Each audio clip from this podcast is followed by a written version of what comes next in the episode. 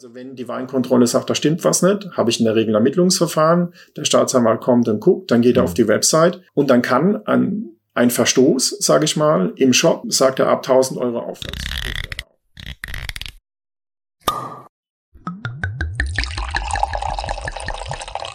Hi, vielen Dank fürs Einschalten und herzlich willkommen zurück bei Wein verkauft, dem Fachpodcast der Weinbranche.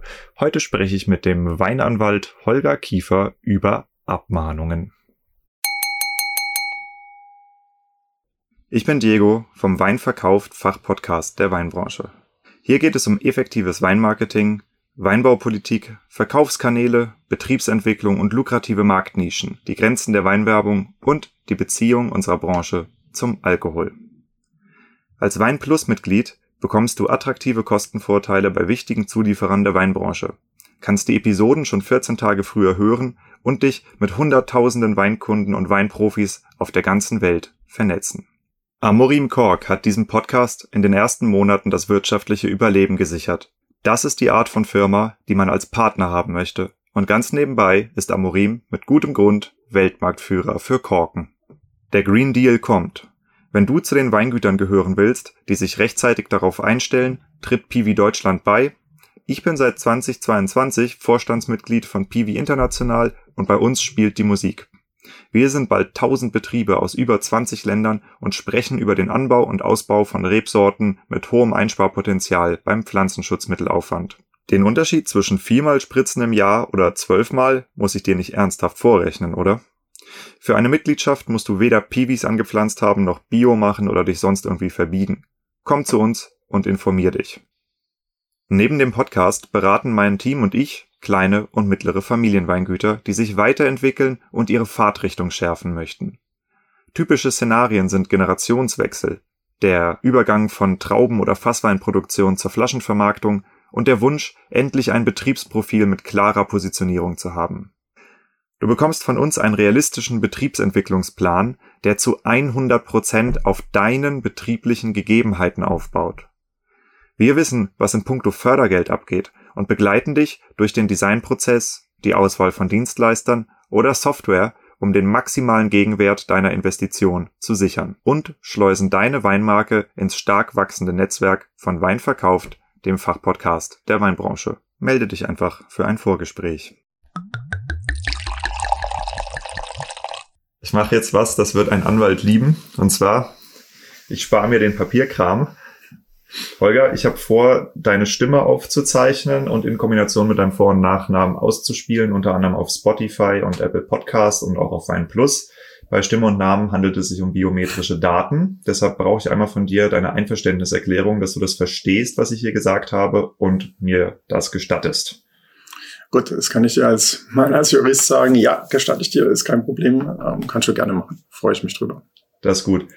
Ähm, und für diejenigen unter euch, die hier zuhören, äh, ich habe das natürlich immer vor meinen Interviews dran. Ist das rechtskonform, was ich hier tue? Ja, also ich denke, dass die Einwilligung, die Einwilligung ausreicht. Letztendlich ist aber auch schon die Tatsache, dass ich mich ja bereit erkläre, ähm, so ein Interview zu führen, würde ich jetzt mal sagen, da könnte man auch eine Einwilligung draus generieren, dass man sagt, die ist ja eigentlich da. Aber ich meine dieser Workaround mit dem, dass ich mir das nicht auf Papier hole glaube ich, das muss nicht auf Papier sein. Nee. Also ich würde sagen, das mhm. reicht aus, wenn ich das hier ähm, dann abspielen kann und kann sagen, du hast es doch genehmigt. Okay. Das ist mal ein Intro. Ihr habt eine Idee, worum es geht. Heute gibt's Quick and Dirty Rechtsberatung und zwar aus aktuellem Anlass. Ähm, der Holger hat mich vor ein paar Tagen angerufen, wie vielleicht auch den einen oder die anderen, die hier zuhören. Äh, und zwar mit dem Thema Google Fonts, Abmahnungen wegen Google Fonts auf unseren Webseiten. Und da dachte ich erst, ja, ja, ja, okay, Anwalt, komm, was soll's. Und ähm, bin ja im Moment mitten in der Markteinführung für den Adventskalender und auf einmal sagt der Agenturist, Diego, ich kann gerade nicht, mir fliegen gerade hier so ein paar Abmahnungen um die Ohren. Ähm, das scheint ein aktuelles Thema zu sein. Und deshalb bin ich jetzt hier im wunderschönen St. Martin in der Pfalz beim Holger, Holger Kiefer. Äh, ihr findet ihn, wenn ihr euch mal informieren wollt, unter anwalt-wein.de. Und äh, wir wollen heute eine schnelle Interventionsepisode zusammen machen über das Thema dieser Abmahnwelle, was das ist und wie man entweder als Selbermacher oder in Kombination mit seinem IT-Fuzzi oder auch mit der Agentur, die das macht, ähm, schnell aus dieser äh, Schusslinie rauskommt, beziehungsweise wir wollen auch darüber sprechen, ob es sich überhaupt lohnt, da zu reagieren. Aber ich würde sagen, Holger, wir fangen einfach mal ganz kurz an, bevor wir dich vorstellen, äh, weil die Leute lernen dich eh kennen, wenn du sprichst. Ähm, was läuft hier gerade für eine Welle? Einfach gesagt, ähm, wir, haben, wir haben Schriftarten, die Google zur Verfügung stellt. Das ist eine hervorragende Sache, weil die kosten nichts. Es sind um die 1000 ähm, Stück und ähm, die werden verwendet, um Webseiten einfach schöner zu machen. Dafür muss ich natürlich äh, zu Google gehen, muss mir die abholen und das ist das Problem, dass dieser Server in den USA steht, dass letztendlich mein Browser das automatisch macht, wenn ich auf eine Webseite gehe, also ich nicht die Möglichkeit habe, ähm, da vorher einzuwilligen. Und das ist das ganze Problem. Da gibt es ein Urteil dazu, wo ein Landgericht gesagt hat, na ja, also wenn das passiert, dann hat der, der Betroffene ein ungutes Gefühl. Nachvollziehen kann ich es nicht, dass ich ein ungutes Gefühl habe, wenn ich irgendwo auf eine Webseite gehe und jetzt mein Google-Fonds geladen. Auf jeden Fall hat dieses Gericht gesagt, okay, wir geben hier einen Schadensersatz, weil das passiert permanent und ähm, das ist nachhaltig sozusagen. Also das überschreitet die Schwelle zum Schadensersatz und hat den äh, der Person 100 Euro zugesprochen.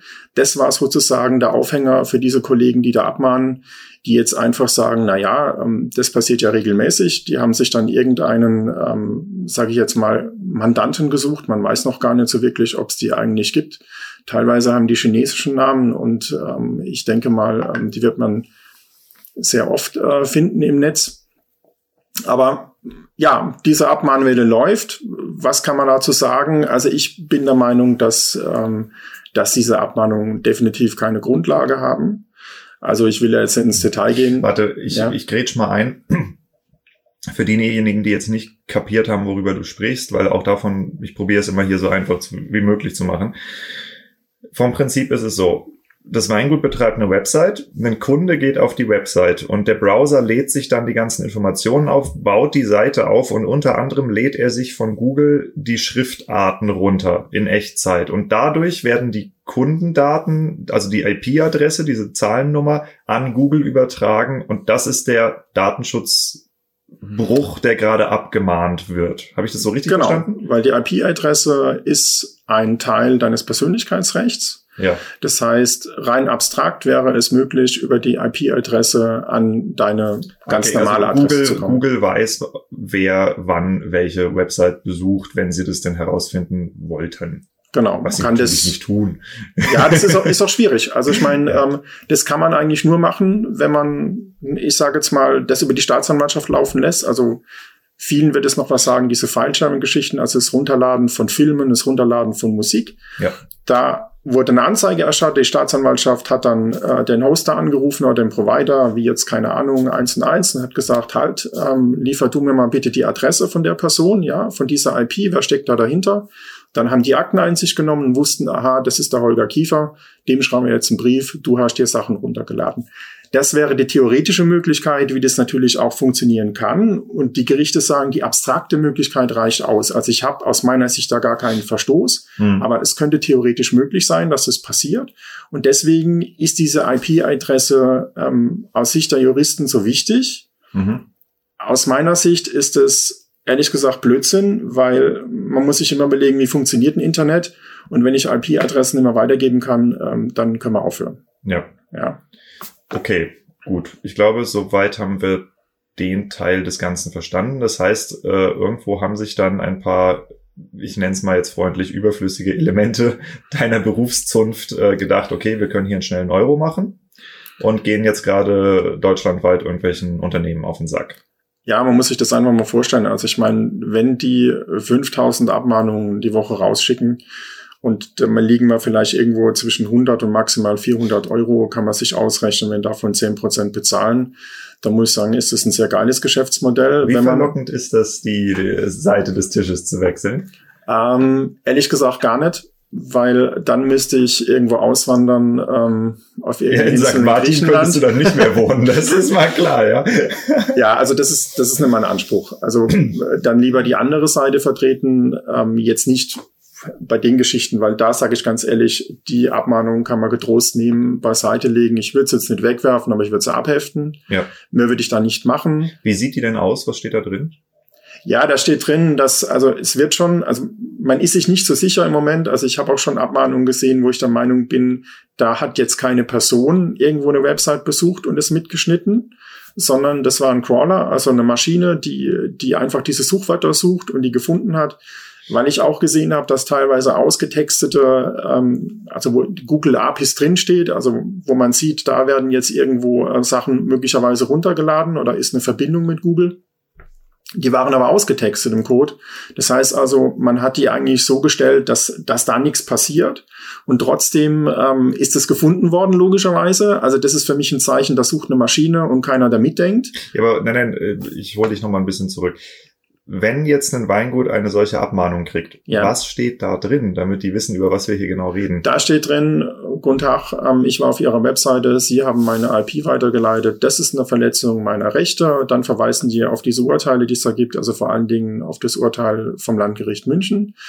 Und dann sagen wir so, damit mm, hier jetzt keine strafbewährte Unterlassenserklärung, was auch immer unterschrieben werden muss, äh, zahl doch bitte an mich jetzt mal irgendwie 100, 170 Euro Schadensersatz ja, und dann ist für uns diese Sache erledigt. Okay. So. Für euch, die ihr dazuhört, das hier ist keine Einzelfallrechtsberatung. Ja, das heißt, äh, wenn der gute Holger sagt, dass ihr da nicht drauf reagieren sollt, das ist seine persönliche Meinung, das ist keine Anweisung. Ja, ihr seid alle nach wie vor Unternehmer und müsst selber entscheiden, was ihr tut und wie ihr mit solchen Sachen dann umgeht. Ähm, gut, die Größenordnung 170 Euro oder sowas hast du gesagt. Das ist natürlich bewusst so gewählt, dass es natürlich ein bisschen Geld ist, aber auch nicht genug, um da irgendwie selber rechtlich gegen vorzugehen, weil man einfach nur noch mehr Kosten produzieren würde, oder? Ja, es ist, es sieht auch so aus, als wären da nur kleine, ich sage jetzt mal Einzelunternehmen, kleine mittelständische Unternehmen angeschrieben, die keine eigene Rechtsabteilung haben. In der Hoffnung, dass die sagen, na ja, für den Betrag jetzt zum Anwalt zu gehen, kostet mich vielleicht dann auch 280 Euro, ja, für eine Beratung und dann zahle ich doch lieber ähm, die 170 und dann habe ich das Thema erledigt, weil der Clou ist ja, die Leute gehen dann zu ihrem ITler und sagen, stimmt es, was sie da schreiben? Und der ITler sagt, ja, stimmt. Ihr habt das über Webfonds eingebunden, also das läuft nicht lokal. Also der Verstoß ist tatsächlich da. Nicht lokal heißt, die Schriftart ist nicht runtergeladen und genau. liegt praktisch auf dem Server der Website, sondern genau. sie ist eingebunden. Das heißt, die Website holt sie sich jedes Mal von Google. Es wird jedes Mal nachgeladen. Okay. Und ähm, da ist dann so die Einstellung der Leute, naja, ich habe ja was falsch gemacht, also okay, dann bezahle ich das, dann ist es wieder in Ordnung. Das ist ja grundsätzlich eine gute Einstellung, das wenn ich so sage, ich will was, ich will wieder was gut machen, wenn ich was falsch gemacht habe. Aber in dem Fall ist es einfach so, dass ich sage, ähm, aus meiner Sicht dient es nur dazu, ähm, Geld zu generieren. Ja. Die Recht, rechtlich halte ich die Sachen nicht für haltbar. Ich glaube auch nicht, ich meine, ich kann das nicht 100% sagen, aber ich glaube nicht, dass die in irgendeiner Form jemanden verklagen werden. Ja, ähm, das wird nicht passieren. Von daher glaube ich schon, auch wenn ich das jetzt, ist ja keine Beratung, aber wenn ich jetzt so eine Abmahnung bekommen würde, dann würde ich die sehr wahrscheinlich auf die Seite legen, würde sagen, okay, warten wir mal, was passiert. Die einzigste Ausnahme wäre, wenn gesagt wird, ähm, ich hätte gern, ich hab, mache hier einen Auskunftsanspruch geltend äh, bezogen auf meine Daten. Ja, mhm. das ist der einzigste Punkt, weil so ein Auskunftsanspruch, der besteht. Wenn ich ähm, so eine Verletzung begangen habe, dann hat jemand den Auskunftsanspruch ähm, zu sagen, was ist mit meinen Daten passiert, welche Daten wurden gespeichert, welche Daten wurden weitergegeben. Also das ist dann der maximale Pain in the ass. Das ist der maximale Pain, weil da kann ich sagen, okay, da habe ich eine Frist von einem Monat, mache ich das nicht, dann habe ich möglicherweise ein Problem. Ja. Jetzt glaube ich aber nicht, dass es da kommt, weil die wollen ja Geld verdienen und ähm, ich unterstelle mal, wenn es nur dazu dienen soll, Geld zu verdienen, dann wird man da gar nichts machen. Man wird einfach alle anschreiben, bis sich die Welle ausgelaufen hat, bis keiner mehr bezahlt und dann muss man platt machen und genau, dann muss man das nächste suchen. Genau. Ja. Okay, gut. Wenn ich jetzt als Winzer vor dir sitzen würde, ich habe diese Abmahnung bekommen oder ich möchte mich präventiv dagegen schützen wie gehe ich vor? Äh, und zwar einmal als Selbermacher, der mit WordPress oder mit was auch immer seine Seite selbst programmiert. Was muss ich da, kann ich da machen oder nach was muss ich googeln? Weil die Anleitung gibt's ja online. Du sollst ja. am besten nicht die ganze Anleitung hier geben. Oder wenn ich es eben an äh, IT-Dienstleister, Agenturisten, wie auch immer weitergebe, was sind die wichtigen Schlagwörter, die ich wissen muss, um mir da zu helfen? Also wenn ich es selber mache, dann ist es tatsächlich so, also das erste, wenn man mal guckt überhaupt mal, ist man davon betroffen. Wenn ich jetzt keine Ahnung habe und das in meinem Code nicht sehe, gibt's sehr viele Tools, wo man, wo man die Webseite eingeben kann und der sagt dann, ich habe Google Fonds gefunden oder nicht. Meistens steht dann auch genau dabei ähm, die Adresse, also genau, wo sich das befindet. Das heißt, dann kann ich auf meiner Website im Code gucken, äh, wo ist es denn? Und dann sieht man auch, was es ist. So, wenn, wenn ich das tatsächlich drin habe, gibt's, wie du gesagt hast, sehr viele Anleitungen, die auch sehr gut sind, wie man das in WordPress in anderen Geschichten äh, umsetzen kann ich glaube auch, wenn man nicht viel Ahnung hat, äh, kriegt man das eigentlich hin. Wie, wie, wie wäre eine Suchanfrage? Google Fonts in WordPress abmahnsicher machen? Ja, oder, oder lokal, lokal einbinden. Google, Google Fonts, Fonts lokal einbinden. Google Fonts lokal einbinden. Okay, und dann nehme ich die äh, CMS, das CMS-System, was ich habe, WordPress, Wix, was auch genau. immer. Genau. Okay, also Google Fonts lokal einbinden und das CMS-System. Gut. Genau, dann sollte es kein Problem sein. Wenn ich jetzt sage, ich habe eine Agentur, dann hätte ich mir gewünscht, dass eine Agentur das eigentlich schon längst gemacht hätte. Ja, so. Hätte ja, ich mir auch gewünscht. weil ist ja schon, ich sag jetzt mal, drei Monate am Laufen und äh, ist jetzt nicht unbekannt, dass es Probleme gibt. Ja. Aber eine Agentur kann Folgendes machen. Sie kann entweder sagen, okay, ich lade alles lokal runter bei meinem Kunden, dann ist das Problem gelöst. Also jetzt mal blöd gesagt, die, die Realität in vielen Agenturen ist Soren Sieber E-Recht 24. Ja, ist es auch eine tolle Geschichte, um Geld zu verdienen. Ich, ich finde die Kollegen auch super. Die ja. machen was Geniales, indem sie eben sagen, okay, wir haben das allgemein gemacht für jedes, für, für jedes äh, Gewerbe, sage ich mal. Ähm, Im Allgemeinen kann ich hingehen und kann mir da was zusammenklicken. Hm. Das Problem ist aber, wenn man im Kleingedruckten schaut, ich habe immer nur Muster. Hm. Das heißt, die Datenschutzerklärung ist ein Muster, dafür wird keine Haftung übernommen. Es wird nur die Haftung dafür übernommen, dass die Texte, die da generiert richtig, werden, richtig sind in dem Moment. Ja, okay. so.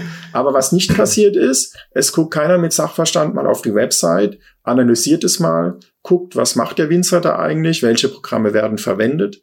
Dazu kommt ja auch noch, es sind auch sehr viele Sachen, die die im Hintergrund verwendet werden, die da gar nicht so erscheinen. Also wenn du jetzt sagst, du machst eine Videokonferenz, dann muss dieses Programm letztendlich auch, weil da werden auch Daten übertragen, mhm. das muss auch in die Datenschutzerklärung. Ja, klar. Ja, also Zahlsysteme müssen die Datenschutzerklärung also auch zum Beispiel, wenn ich jetzt eine Weinbausoftware verwende, wenn die gekoppelt ist wieder mit meinem, mit meinem Shop, wenn ich ein Warenwirtschaftssystem Dann dran habe. Theoretisch ja sogar ein Auftragsverarbeitungsvertrag ja, wenn das genau, alles Mögliche. Und ja, ja, es kommt ein Rattenschwanz. Wenn das alles so auch noch in der Cloud liegt, die ganzen schönen Lösungen, die es gibt, die toll sind, keine Frage. Ja.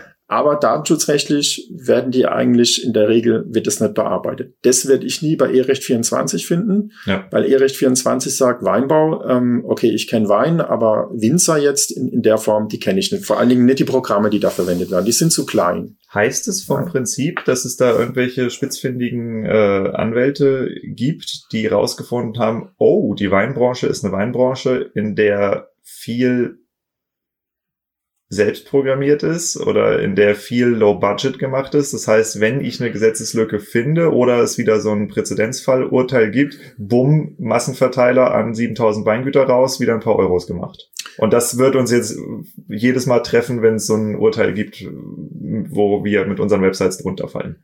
Also was man mit Sicherheit sagen kann, ist, dass in der Weinbaubranche eines passieren wird aus meiner Sicht. Wir haben seit Corona ist jetzt fast jeder Winzer hat einen Shop. Ja. Ja, da wurden auch Shops wirklich low budget angeboten.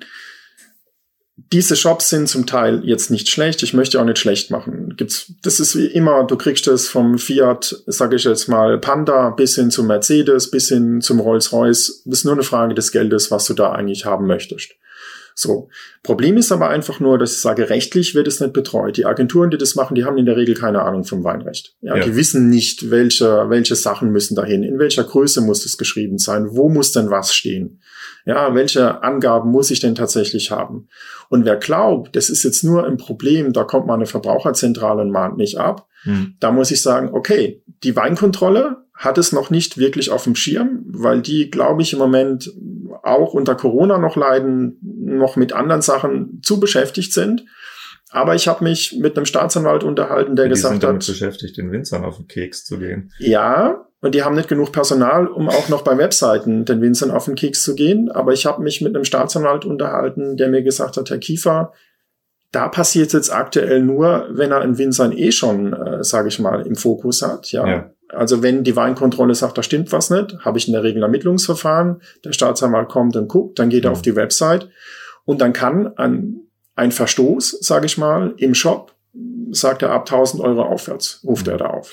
Ja, wir wollen jetzt ja nicht schlafende Hunde wecken, aber ich habe mittlerweile schon rausgefunden, dass ein Großteil der Weinkontrollmeldungen von Winzern über andere Winzer dort eingereicht werden. Also es gibt hier so eine gewisse Ellenbogengesellschaft. Das heißt, ich bitte dich, wenn du hier zuhörst, verhalte dich nicht wie ein Arschloch und nutzt es dazu, aber denk drüber nach, dass auch du dem Ganzen ausgesetzt sein könntest, falls du im Nachbarort oder im gleichen Ort Winzer hast, mit denen du nicht so ganz grün bist. Ja. Okay, nochmal zurück. Wir müssen die Google Fonts lokal einbinden. Müssen wir noch irgendwas machen? Impressum, Datenschutzerklärung, irgendwas überarbeiten? Cookie, Banner, keine Ahnung. Ja, also fangen wir von vorne an. Ähm, Cookie-Banner ist immer dann sinnvoll, wenn ich solche Drittanfragen habe. Ja, jetzt klar, was ist eine Drittanfrage? Drittanfrage bedeutet, meine Website kommuniziert letztendlich mit einer anderen Website. Ja, so die muss ich einbinden. Dafür ist das Consent-Tool, also dieser Cookie-Banner, wie man so schön sagt, dafür ist der notwendig. Wenn ich solche Sachen habe, dann muss es da auch rein. Und es sollte bitte einer sein, wo ich auch sehe, was es tatsächlich ist. Es gibt solche tolle Consent-Tools, die einfach nur sagen, ja, wir haben Analyse, aber was es jetzt genau ist, wird mir nicht gesagt, kann nur zustimmen und ablehnen. Ich kann da nichts zustimmen, von dem ich nicht weiß, was es ist. Ne? Also das wäre für mich was, wo ich sage, das ist rechtlich wohl nicht haltbar den Cookie-Banner kann ich getrost auch in die Tonne treten. Ähm, Im Übrigen ganz toll, weil ich habe jetzt viele Winzer, diese ganz tollen Sachen mit bin ich 18 oder bin ich nicht 18, die kann man bitte alle runternehmen. Weil spielt überhaupt keine spielt Rolle. Ne? keine Rolle, weil kein Kind, das jetzt vorhat, sich eine Flasche Wein zu bestellen, davon wird davon abgehalten. Ja, ja, wichtig ist die Endkontrolle, das heißt wie im Supermarkt auch, wenn ich bezahlt habe, ich gehe raus, dann guckt die Person, ist ja, wie der. Wie willst du das denn machen beim Bestellen? Relativ einfach. Beim Bestellen kannst du es nicht klären. Ja. Du kannst es nur bei der Übergabe klären. Ja, aber dann ist ja DHL dran. Ja, ja. Und die machen das garantiert gar nicht. Die schmeißen mit Paketen um sich und zwar auf fünf Meter Distanz gegen die Haustür. Ja, es gibt aber, du kannst das, also du kannst das bestellen, das kostet etwas mehr. Ich würde das immer dann machen, darf ich so eigentlich gar nicht sagen, ne, weil es ist ja jetzt, hören so viele zu. Aber eigentlich, man kann es in seine AGB schreiben, dass man das macht und dass man sich vorbehält, letztendlich bei der Übergabe ähm, auch zu kontrollieren, ähm, dass die Person 18 ist oder dass man nur oder 16 ist, wenn es jetzt Wein ist dass ich das nur abgebe an jemanden, der mindestens 16 Jahre alt ist. Hm. Ich kann, ich glaube, DHL weiß es nicht, irgendeiner von denen oder vielleicht auch alle bieten das an, dass sie so einen Check machen, weil das gleiche Problem habe ich ja auch mit Sachen. Also es, es ist es ist ja eine schöne Idee, aber es ist nicht umsetzbar in der Wirklichkeit. Also es jetzt so im lange, Weihnachtsgeschäft, ja. come on, also von von von 500 Paketen, die zugestellt werden, gehen drei von Hand zu Hand. Alle anderen ja. werden in die Ecke gepfeffert, gescannt und der fährt weiter. Ich sage ja auch nur, es ist, man sagt immer, ja, das, das geht nicht, aber du siehst im Supermarkt jetzt auch. Warum? Weil sehr viele Probeeinkäufe gemacht wurden und ja. das Problem ist, die Person, die da vorne sitzt und es rausgibt, die hat einen schwarzen Peter am Schluss. Ja. ja, jetzt wird es bei DHL nicht sein, weil der nicht weiß, da ist Wein drin. Ja. ja. Also kann das dann, ich sage jetzt mal, wenn man das sich überlegt, könnte es durchaus sein, dass das Weingut dann oder die Person, die es versendet hat, ähm, vom mhm. Weingut aus möglicherweise so ein Bußgeldverfahren bekommt. Ja, das ist momentan noch kein Thema deswegen naja, mich mich klar, stört da also einfach die, die immer größeren Online-Shops. Ich habe ja bei Vivinza ja. gearbeitet.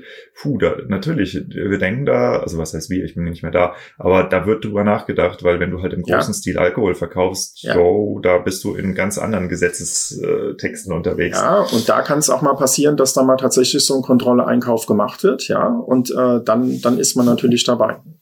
Ja, vor allem wenn wir Schnaps verkaufen Das ja. ist nochmal die nächste Hürde. Egal, wir drehen uns jetzt äh, in Runden, Krass. wo wir gar nicht rein wollen. Wir werden garantiert noch mehr miteinander sprechen. Aber im Moment, ich habe jetzt meine Google-Fonts fest eingebunden. Wenn ich sie denn dann nutze, habe ich sie auch im Cookie-Banner ausgeschrieben. Und was ist halt, der nächste Da brauchst du nicht mehr. Also wenn du das, wenn du es lokal magst, musst du in den Cookie-Banner nicht. Aha. Ja, dann brauche ich es dann noch in der, in der Datenschutzerklärung. Datenschutzerklärung muss alles rein. Auch das, was nicht im Cookie-Banner ist, es muss alles rein. Es reicht auch nicht zu sagen, ah, ich habe es in meiner Datenschutz, also in meinem Cookie-Banner. Also da steht dann Abteilung Google Fonts. Wir nutzen genau. Google Fonts, sie sind lokal eingebunden, ihre IP wird nicht weitergegeben, so auf Deutsch gesagt. Genau, genau. Okay. So funktioniert es.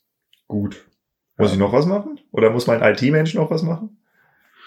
Wenn er das gemacht hat, wenn, also ich meine, wenn alles in der Datenschutzerklärung drin ist, das bin ich der Meinung, sollte auch nicht der IT-Mensch machen, ja. sondern jemand, der eine juristische Ausbildung hat und das kann, weil auch nur der dafür haftet, ne? der ITler. Ja, so jemand wie mich zum Beispiel, ähm, der macht es auch, ähm, weil das Problem ist natürlich, eine Agentur wird auch nie, kann ich, werde ich höchstwahrscheinlich nie in Haftung nehmen können, weil die auch alle in ihre Sachen reinschreiben, zu Recht wir stellen dir da mal ein Muster zur Verfügung, ja, das funktioniert eigentlich immer. Ähm, hier hascht's, aber bitte nimm uns in Haftung, wenn es nicht stimmt. Ja. ja. So, das heißt, ich muss eigentlich meine Sachen überprüfen lassen und das Beste ist natürlich, das auch dauerhaft überprüfen zu lassen, weil ich mache dir heute eine Datenschutzerklärung, morgen ändert sich was und ähm, dann ist sie nicht mehr aktuell. Du bietest einen kostenlosen Check für Websites. Ist es richtig? Ja, ich biete einen kostenlosen Check. Das heißt, ich telefoniere mit dem Winzer, ich sage ihm, hör zu, setze dich an deinen PC, wir machen deine Website auf und ich führe dich einmal durch und zeige dir, was alles falsch ist.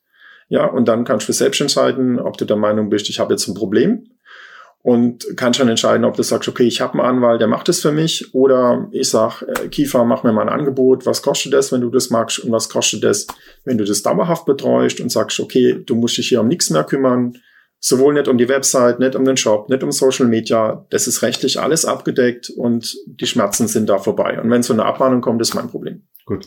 Also wir sind ja hier unter Unternehmern. Kiefer, mach mal ein Angebot. Was kostet das? Das kostet je nach Komplexität ähm, der Webseiten des Shops, Social Media zwischen 1000 und 1800 Euro netto. Die jährliche Überwachung beginnt bei 360 Euro und endet bei 700 Euro. Auch pro da Monat oder pro Jahr? Pro Jahr. Pro Entschuldigung, Jahr. pro Jahr. Das eine ist einmalig, das andere ist pro Jahr. Da sind auch alle Kosten drin, wenn es darum geht, ich sag mal, solche Sachen automatisch dann zu aktualisieren. Das heißt, ab Februar des nächsten Jahres wird es so sein, dass diese Updates jetzt nicht mehr in der Form funktionieren, dass ich die einfach was schicke, sondern ich mache das automatisch. Du kriegst eine E-Mail von mir, da ist was passiert. Und ich kann auch, wenn ich auf der Website sehe, es hat sich was verändert, das automatisch ähm, aktualisieren. Und das bedeutet, ich schaue da auch in der Regel einmal im Monat auf die Webseite drauf, um tatsächlich zu gucken, ähm, was macht der Winzer. Ja, was hat er gemacht? Hat er was verändert? Benutzt er ein neues Programm, was er mir nicht mitgeteilt hat? Und dann ähm, aktualisiere ich das sofort. Ja, ich denke, das ist eine feine Sache und wie gesagt, also mit dem Erstangebot kann man mal durchchecken, äh, bin ich in Gefahr oder nicht und ja, ob man dann mit dir zusammenarbeitet oder nicht, das kann jeder für sich selbst entscheiden. Das ist das Schöne an der Sache. Holger, dank dir. Das war quick and dirty. Ich wollte 25 Minuten machen und wir sind gerade bei 24 und 55 Sekunden angekommen. Boom, Mic Drop. Wir hören uns in der nächsten Episode und wenn dir das Ganze hier gefallen hat oder du das Gefühl hast, dass es dir weiterhilft, dann sei so gut und teile den Podcast mit einer Freundin oder einem Freund. Vielen Dank, Holger. Ich danke dir auch.